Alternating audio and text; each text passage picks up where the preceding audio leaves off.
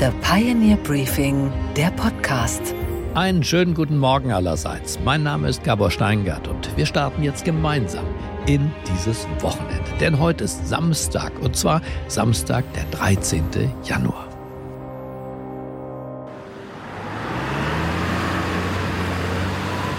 Die Sonne war noch nicht mal aufgegangen, da waren sie schon auf den Beinen und auf ihren Treckern. Die Bäuerinnen und Bauern an ihrem ersten Protesttag, beispielsweise hier in Brandenburg auf dem Weg zu Treffpunkten. Die Bauern in Deutschland haben fertig mit der Ampel. Mit bis zu 100.000 Traktoren sind sie deutschlandweit auf die Barrikaden gegangen oder gefahren. Und die Barrikade sah oft aus wie eine Autobahnauffahrt. Aber in der Münchner Innenstadt, auch in Berlin vom Brandenburger Tor, überall haben sich die Bauern postiert.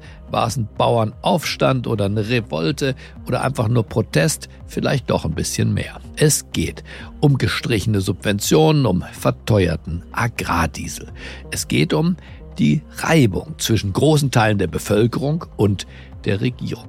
Viele Entscheidungen von denen da oben werden als weltfremde Zumutung und als ein Vorbeiregieren an den Realitäten der Bürger empfunden. Irgendwie steckt in vielen Deutschen derzeit ein kleiner Landwirt, um diese Stimmung nicht nur der Bauern zu greifen zu kriegen und die Mechanismen dahinter zu verstehen. Deshalb habe ich Professor Heinz Bude eingeladen. Er ist einer der renommiertesten Soziologen unseres Landes, er ist Buchautor und er beschäftigt sich mit dem großen Bild unserer Gesellschaft. Seine Analyse zur aktuellen Politik und zur Debattenkultur im Lande hören Sie genau jetzt. Los geht's.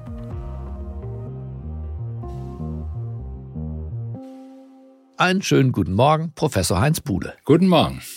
Wir sehen Proteste. Sie haben ein Buch geschrieben, eines Ihrer letzten Bücher über die Solidarität, die Kraft der Solidarität. Jetzt sehen wir doch aber ziemlich das Gegenteil. Die Bauern jedenfalls sind nicht solidarisch mit denen, die ihnen was kürzen wollen und die, die was kürzen wollen, sind nicht solidarisch mit den Bauern.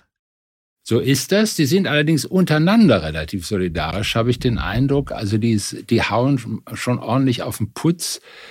Ich bin mir nicht so ganz sicher, ob wir da nicht irgendwie die falschen Dinge im Augenblick verhandeln in der Welt, auch bei den Bauern.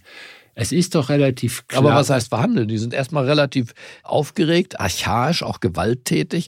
Das erinnert schon an Revolutionsszenen aus dem, aus dem Geschichtsbuch. Da wird ja nicht friedlich was ausgehandelt, wie das unter äh, spät 68ern üblich war, jedenfalls nach Beendigung der 68er Proteste, sondern da geht's doch schon zur Sache jetzt. Da geht zur Sache, so auf die Art und Weise, wie man das noch nicht so schlimm und noch nicht so stark, wie wir das in Frankreich bei den Gelbwesten erlebt haben, wie wir das auch teilweise schon einen Vorgeschmack hatten, immer mal wieder in Ostdeutschland, wenn Leute gesagt haben, wir sind das Volk im Nachhinein, nachdem die, die große, der große Kampf beendet war. Also das ist so eine, für mich eine zwieschneidige Sache. Auf der einen Seite ist es ja irgendwie richtig, dass die Bundesregierung jetzt gucken muss, was, was sie mit dem, wo sie das Geld herkriegen will, was ihr jetzt verloren gegangen ist. Und es wird überall äh, darüber geredet, ja, jetzt brauchen wir noch einen Wumms für das, einen Wumms für Bildung, nachdem wir einen Wumms für die äh, Militär und noch einen Wumms für äh, Nachfrage, also einen abstrakten Wumms. Und ich glaube, jetzt ist es mit der Wumserei ja mal vorbei.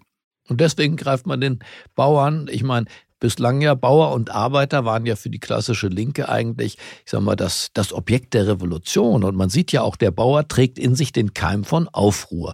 Ist es richtig und vielleicht anders gefragt politisch unklug, nicht das Geld bei Intel zu nehmen, 10 Milliarden Subventionen für einen US-Hersteller, der hochprofitabel ist, und das bei den revolutionär gestimmten Bauern zu holen?